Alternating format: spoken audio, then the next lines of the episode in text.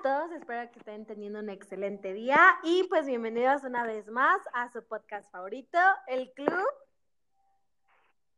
de las Niñas Bien.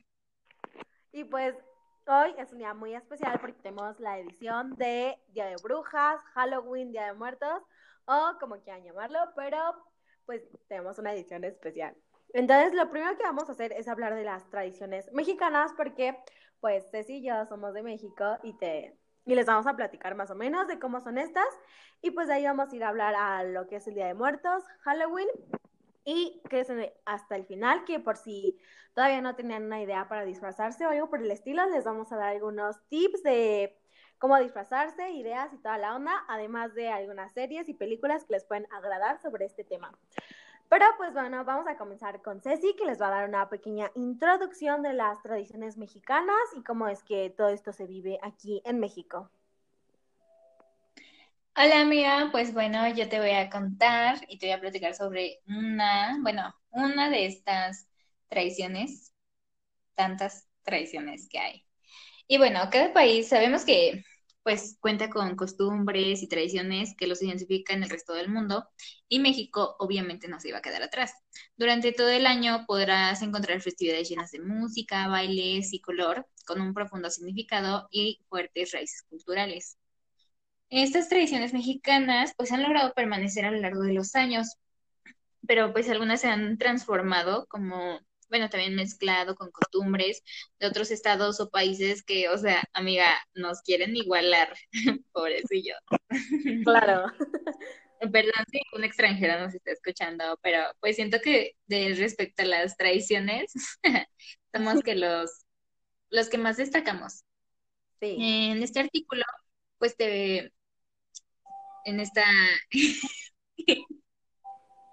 o sea, te, te voy a hablar sobre un artículo que encontré de que dice pues diversas tradiciones en las que pues estamos marcados como mexicanos. Eh, como número uno, tenemos la Guelaguetza en Oaxaca.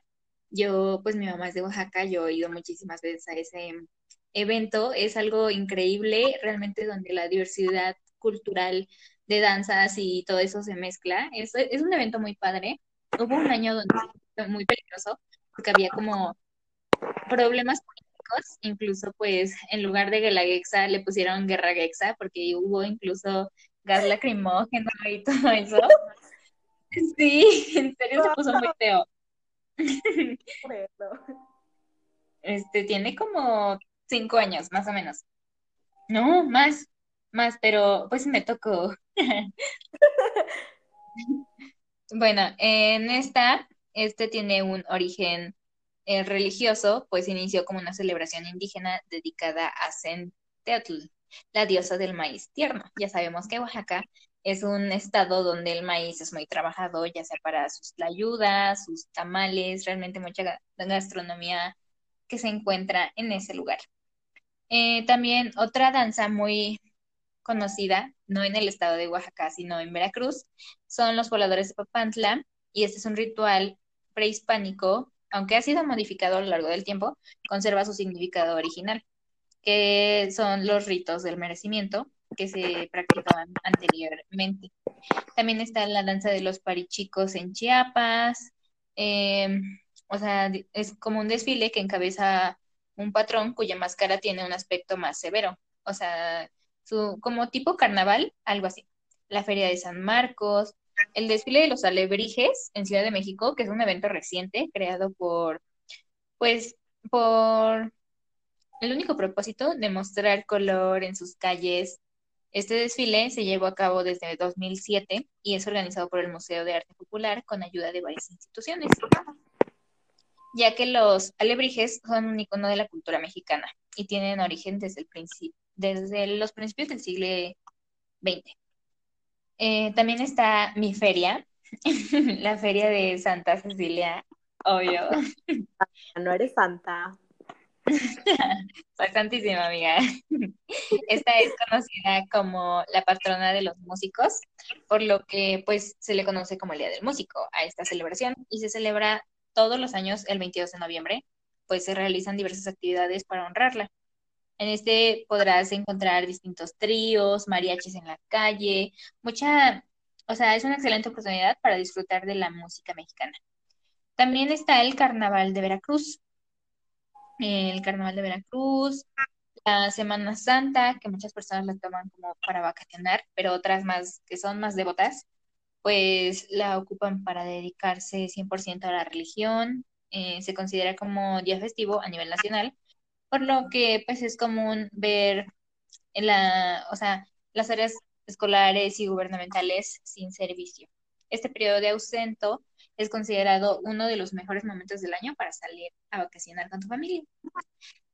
Digo, como datillo. Y el es, bueno, uno de los puntos también es el Día de la Independencia, que pues es la noche del 15 de septiembre, los mexicanos se reúnen en los zócalos, a excepción de este año, porque pues COVID, pero todos los años se reúnen en el zócalo a dar el grito. Fuera del país también los mexicanos en diferentes partes del mundo no dejan pasar este día, suben fotos de sus estados.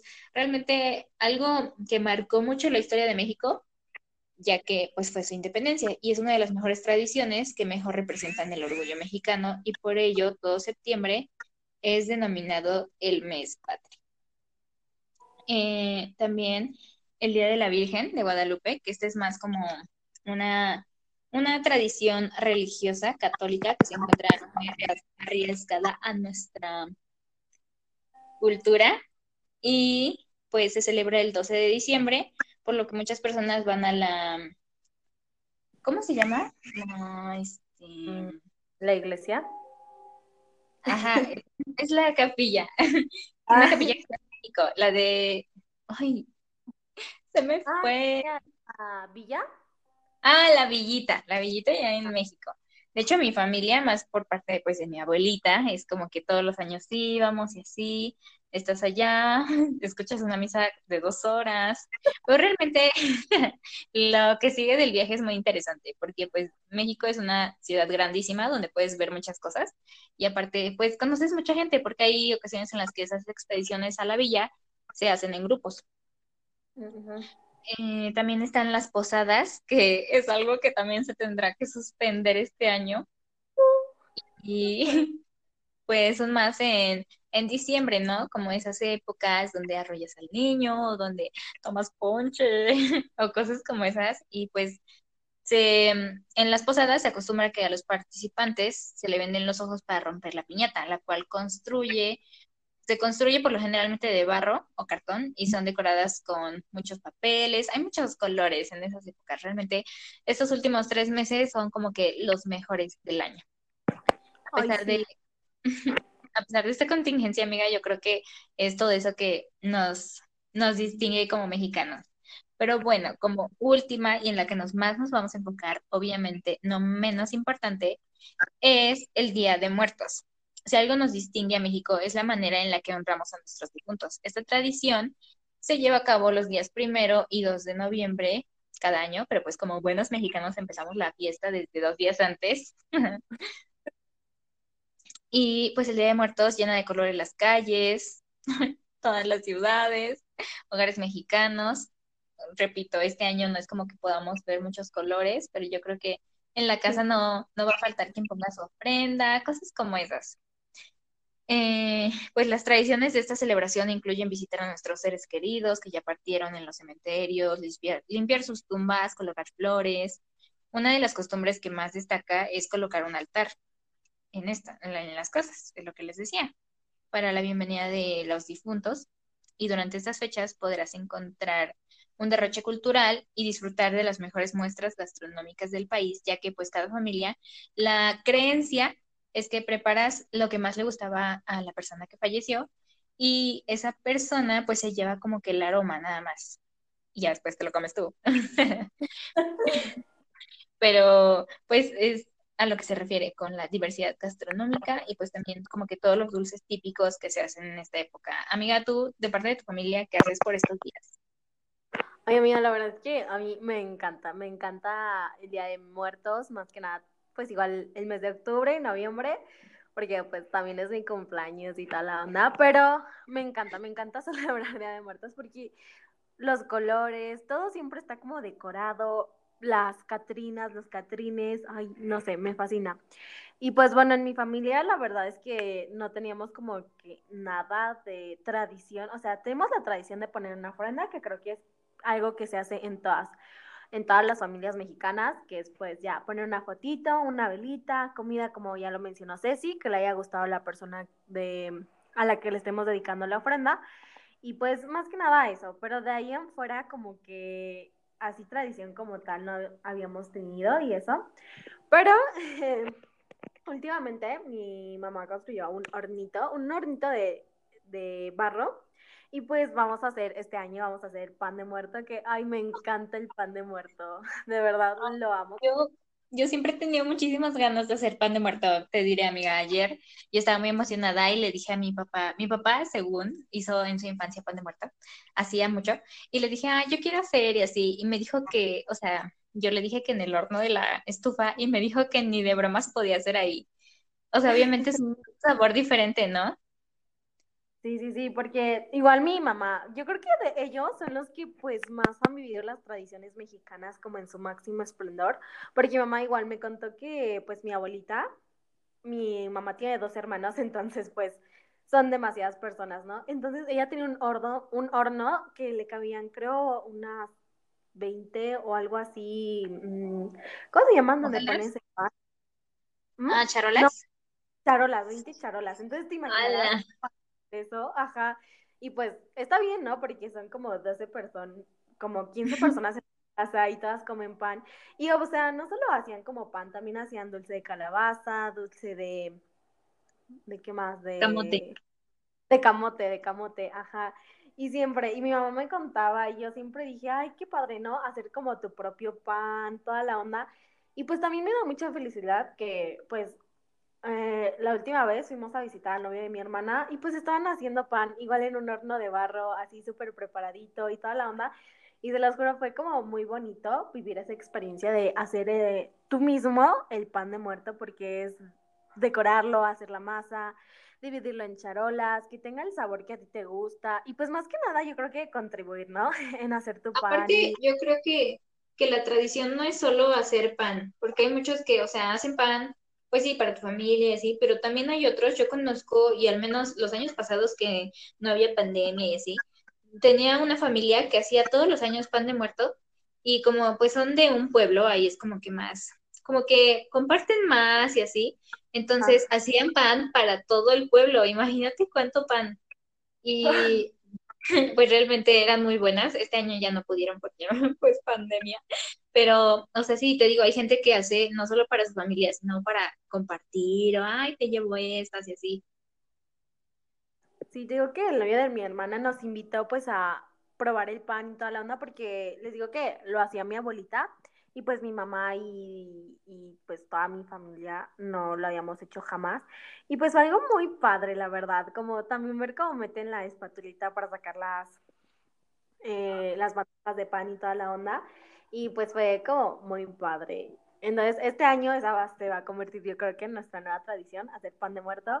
Y amiga, estás invitadísima por si quieres venir a hacer pan de muerto conmigo. Ay, sí, gracias. Amiga, ¿tú cómo lo festejas así en tu casita? ¿Qué onda? ¿Qué haces o así? Mm, pues de cajón, eh, mi abuelita todos los años hace sus dulces, de dulce de calabaza. Ay, yo soy fan del dulce de calabaza, te lo juro. O sea, no, me, me puedo acabar una calabaza completa si no es que más. Y pues a veces vamos a ayudarles. Y ya, o sea, realmente nuestra tradición, tradición era ir como que a los panteones, porque pues hay también familia en el Panteón de San Martín, cosas como más alejadas. Y pues íbamos, y era muy chido, pero ahorita va a ser como de solo me voy a sentar en mi sillón a comer dulce de calabaza. Ay, sí, pero de verdad que el Día de Muertos yo creo que es de las festividades más importantes de México, sino yo creo que es la más significativa de todo México, porque pues yo creo que todo el mundo conoce el Día de Muertos de México. Porque, por ejemplo, la película más reciente que salió y que es de Disney y fue todo un éxito, eh, Coco, y habla justamente de esto, del Día de Muertos, toda la onda, ¿no? Y lo explica muy bien. También ahí dentro de la película meten algunas otras tradiciones que ya hayamos hablado nosotras, como lo son los alebrijes y toda esa onda. Y pues da una explicación bastante cool y bastante cierta de lo que es prácticamente el Día de Muertos y de todo el color y la onda que hay en eso, porque, por ejemplo, en las ofrendas yo creo que es súper típico ponerle así flor de cempasúchil y las fotos, comida y toda esa onda y lo demostró muy bien. También el respeto que se le tiene a esta tradición, porque a pesar de que últimamente em, se ha cambiado un poco por Halloween, que es otra de las festividades que vamos a hablar un poquito más adelante, también se sigue manteniendo esta festividad y yo veo a varias personas el Día de Muertos vestirse de catrines, de charros, todo eso. Bueno, a mí me encanta, amiga, a ti te, o sea, te llama la atención cómo se disfrazan, la onda y todo eso. Sí, y realmente hay personas que pues se esfuerzan, ¿no? Como en sus disfraces y les gusta mucho esta época, incluso pues yo tengo amigas en, en Facebook donde pues nada más esperan como, ah, son muy buenas maquillando, entonces esperan como esta época para pues disfrazarse de, no solo de Catrín o de Catrina, sino unos trajes más extravagantes, pero que realmente pues como que se ve el esmero, ¿no? Pero poco a poco se va perdiendo todo eso y así. Y ay, yo insisto, amiga, ahorita no es como que podamos ver variedad porque pues no podemos salir de la casa. Y es como que lo que más nos pesa como mexicanos, que nos gusta la fiesta y celebrar y todo, no es como que podamos hacer mucho desde nuestra casa. Sí, pues no. Y pues otra cosa que también se incluye dentro de las ofrendas mayormente es como objetos personales de las personas que hayan fallecido y también que puedan disfrutar eso como en sus días, bueno, en la, más allá de la vida y pues te puede, bueno, en algunos casos, y yo creo que esto es más común antes, ahorita no lo he visto mucho, pero yo cuando mi abuelita aún vivía, se, bueno, ya le ponía su ofrenda, pero era de verdad una ofrenda súper padre, súper enorme, una ofrenda enorme del tamaño de una mesa súper grande y pues ponía licor, cigarros y toda esa onda como, pues no sé, bastante extraño ahora poner, y pues juguetes, dulces y toda esa onda. Entonces, la verdad, yo ya puse mi ofrenda, aunque está súper chiquita y todo eso, y todo, pero eh, me gustó mucho cómo se ve. Y amiga, tú ya pusiste tu ofrenda, ya te estás poniendo el día con el Día de Muertos. Amiga, ya vi que te estás adelantando. No, yo no he puesto mi ofrenda.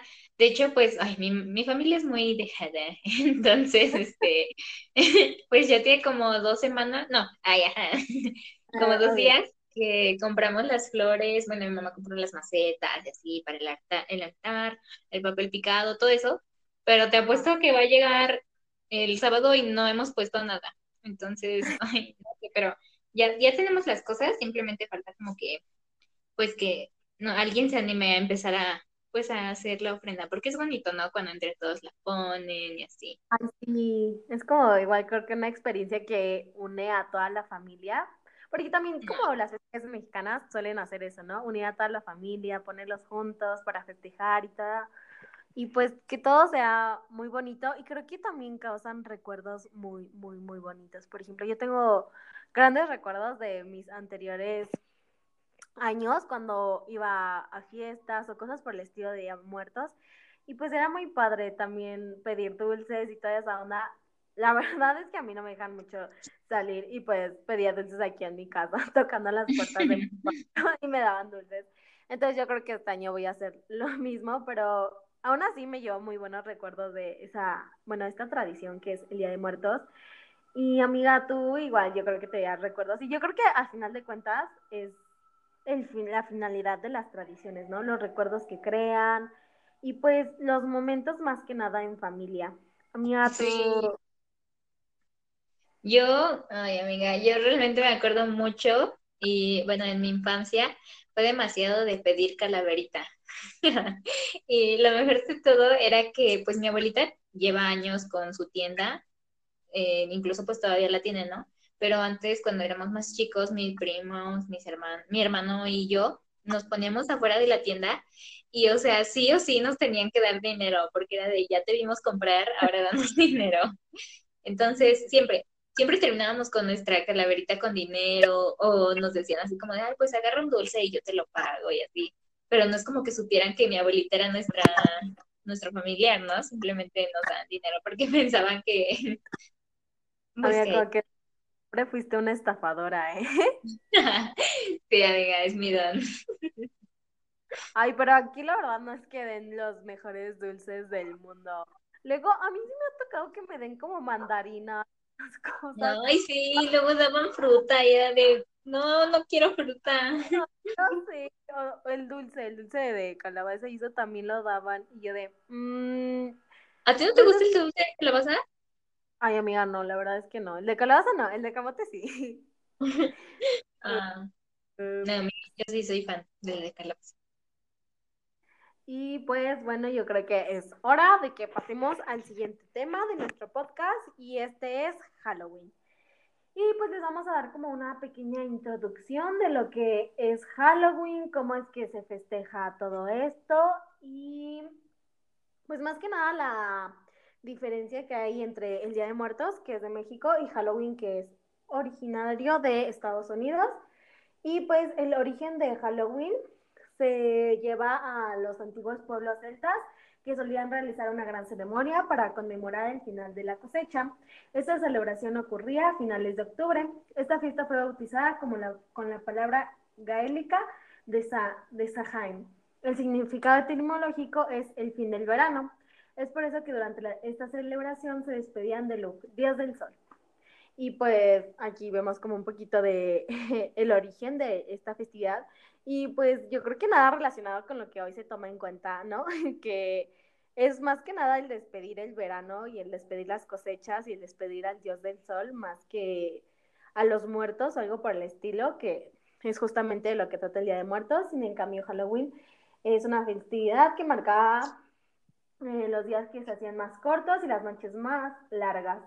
Entonces, pues ese es más o menos el origen de Halloween. Y pues ya después se fue como transgiversando. distorsionando. La celebración. Ajá, como distorsionando. Y se uh, el 31 de octubre se transformó eh, la festividad de Sahain para ser llamada como hoy en muchos lugares como Halloween.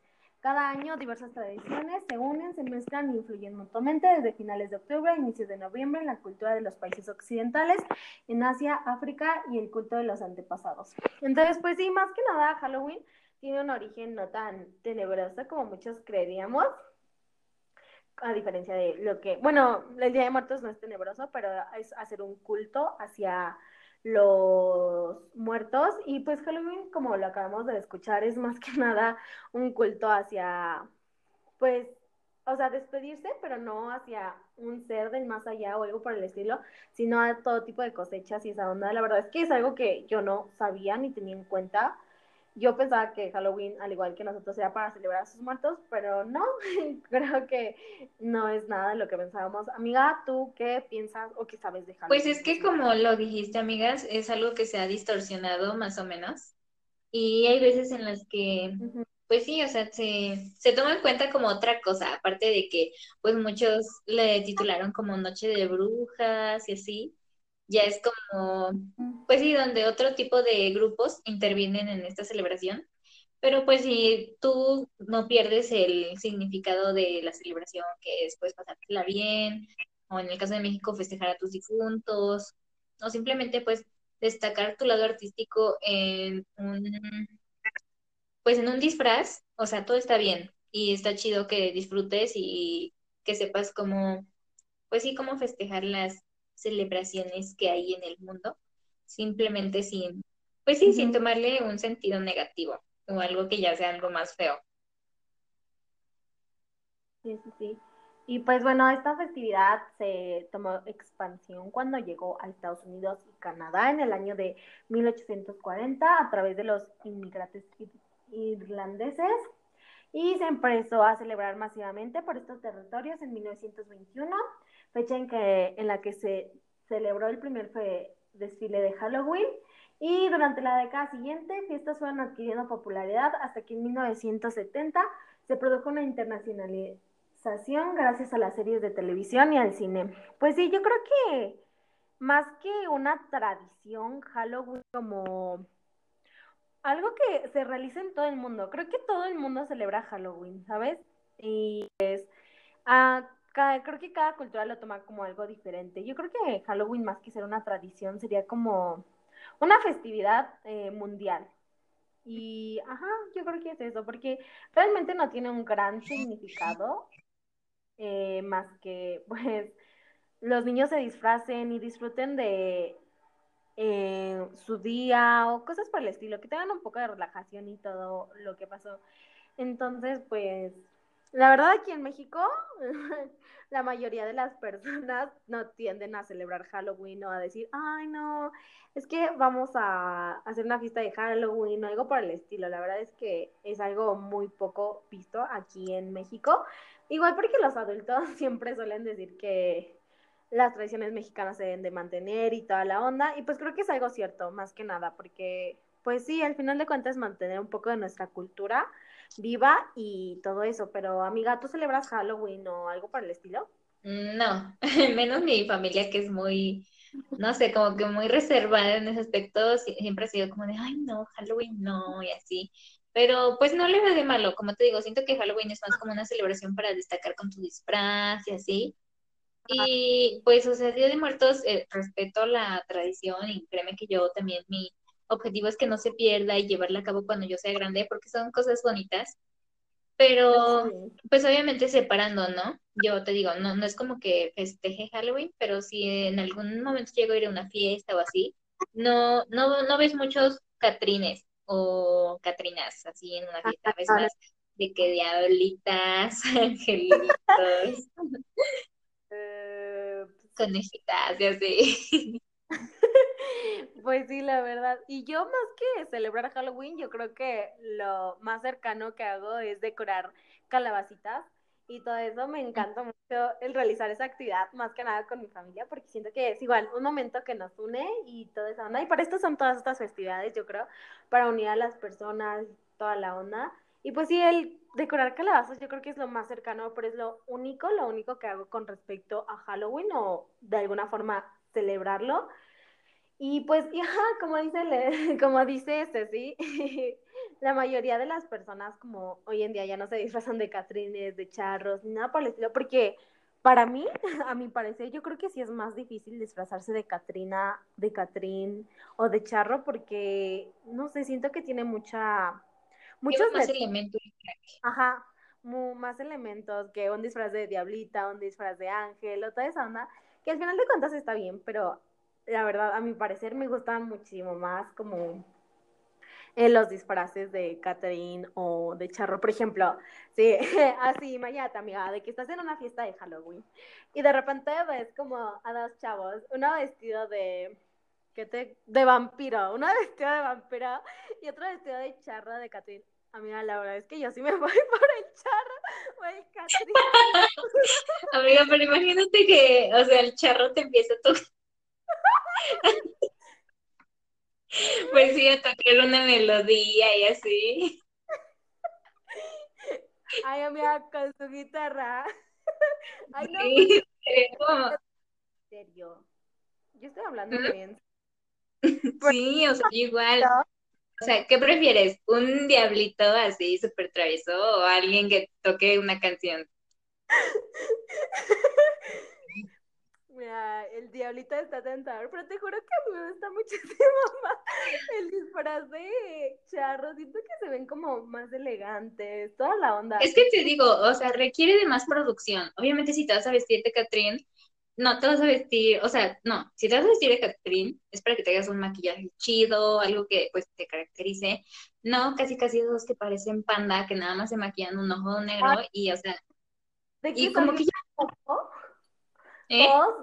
de que salió Coco, yo vi a todos, todos disfrazados de Coco, bueno, no de Coco, de Miguel, todos, pero su disfraz muy feo, o sea, neta los pintados todos horribles, y, pues no, no se veía para nada bien, no, pero es que, o sea, o sea siento que Catherine es algo muy elegante y que tiene mucha cultura, y pues también siento que debe tener cierto respeto y también lo mismo con Catrinas o con Charro, la verdad mía, te digo que en una fiesta de Halloween yo preferiría mil veces más como a un charro ahí que a un diablito o a un vampirito. Bueno, eso sí, que se ve más presentable, más, O sea, pues sí, se ve más a la tradición.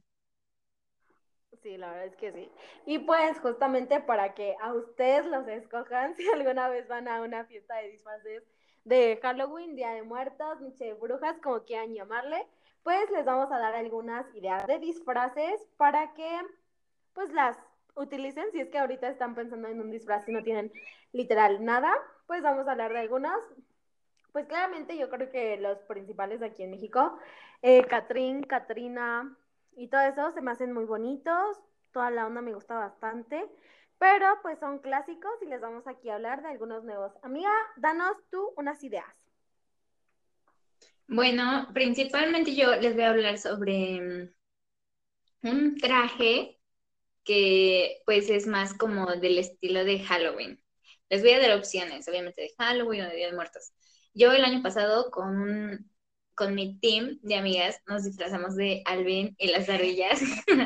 y siento que es un traje que nos sacó de apuros, porque realmente no sabíamos ni qué hacer, ni qué ponernos. O sea, gastamos a lo menso, porque pues, al final no usamos nada de lo que compramos, en serio.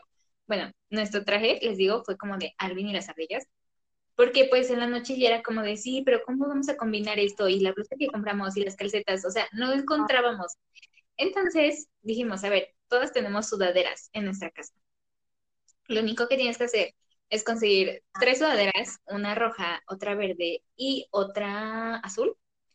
Y bueno, lo que nosotros le añadimos como toque fueron unas, una diadema con unas orejitas de ardilla, que en este momento pues no me pueden ver, pero las estoy usando, son mis favoritas, la verdad.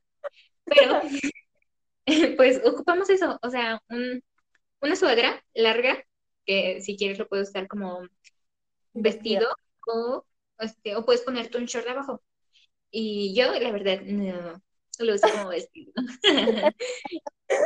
Pero depende de cómo te acomodes y así. Y ya, así está como que el primer disfraz para tu trío de amigas. Ay, sí, la verdad es que yo creo que es lo más difícil, ¿no? Encontrar disfraces cuando son grupos de personas, porque pues todos se quieren disfrazar como de amigos o ir todos juntos en una onda. Y pues aquí yo les voy a dar algunos que son súper fáciles. Si es que tienen un grupo de tres, podría ser, como ya lo mencioné mi amiga, Lunas Ardillas o las chicas superpoderosas, que ay, a mí me encanta. También si tienen un grupo de amigos súper grande, uno que recientemente hemos, mis amigas y yo, fue el de RBD, que ay, está increíble, neta, yo la... Y más a poner como que de moda esa onda.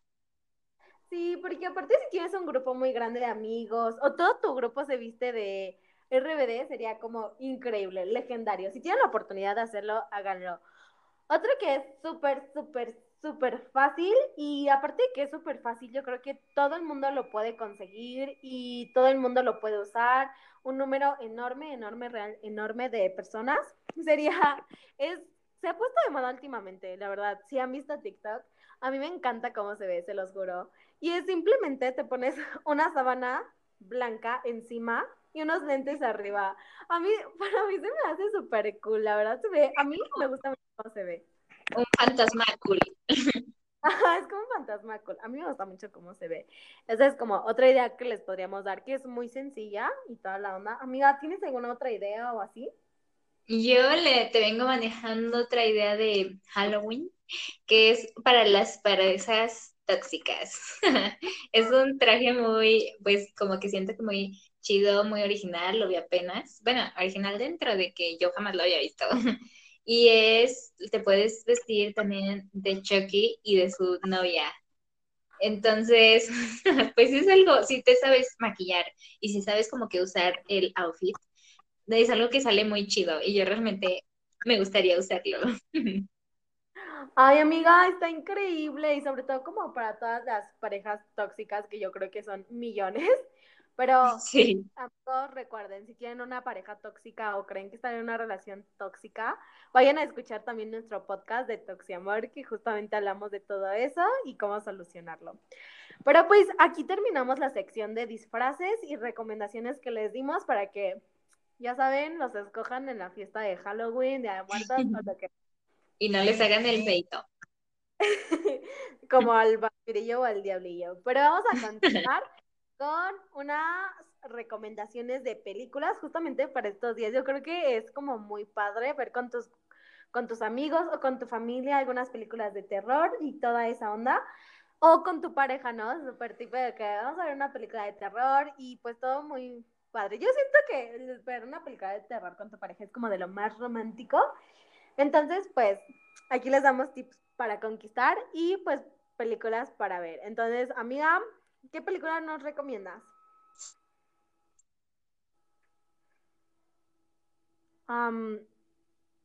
¿Qué?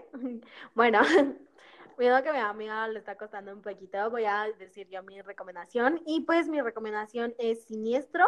Por si no han visto esta película, es una muy, muy, para de verdad, muy, muy buena película.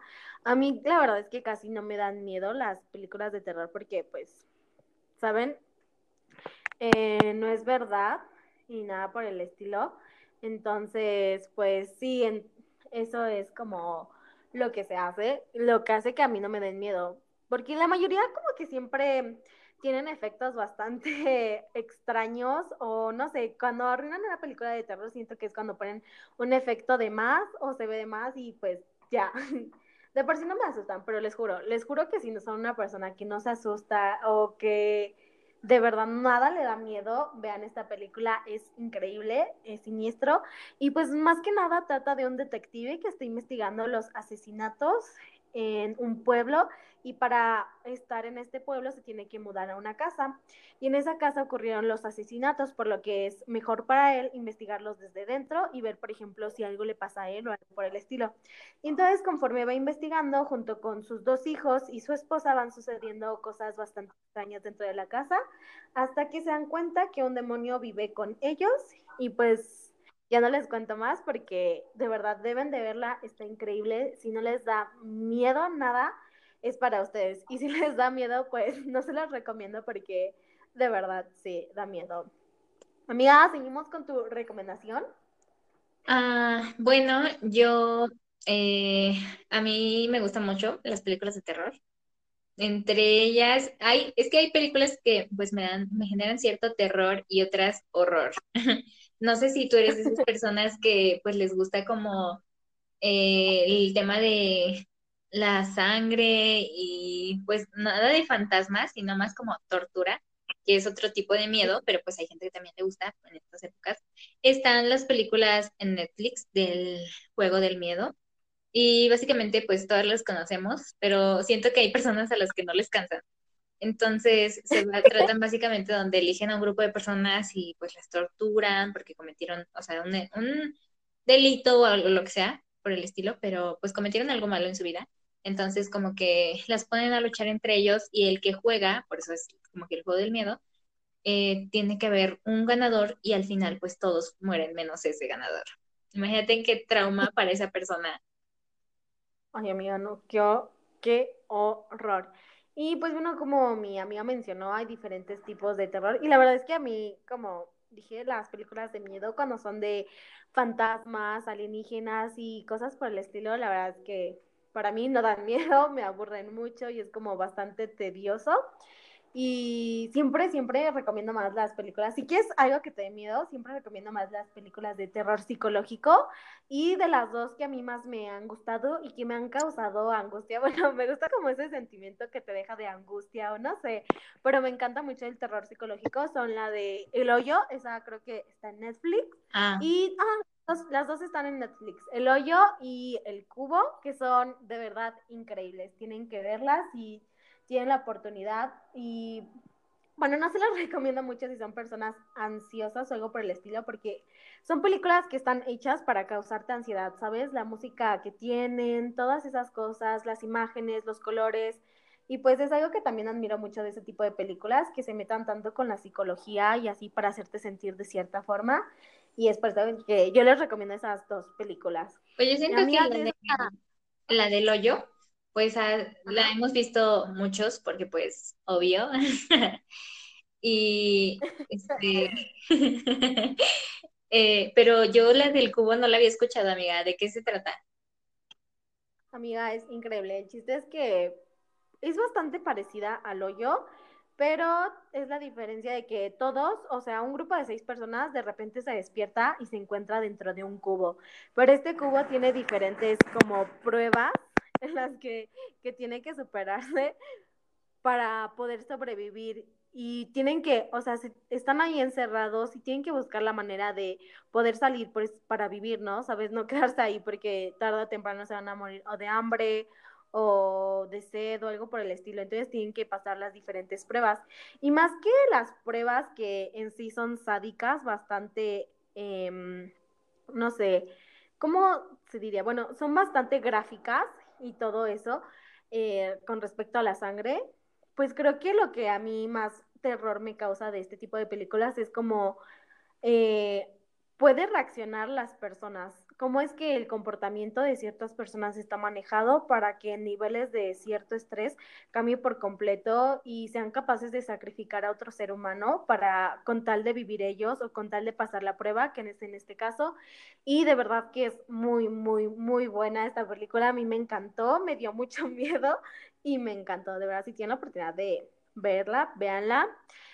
Y bueno, creo que aquí terminamos nuestra sección de recomendaciones y pues nos vamos a despedir de este hermosísimo podcast. Amiga, ¿algo más que agregar?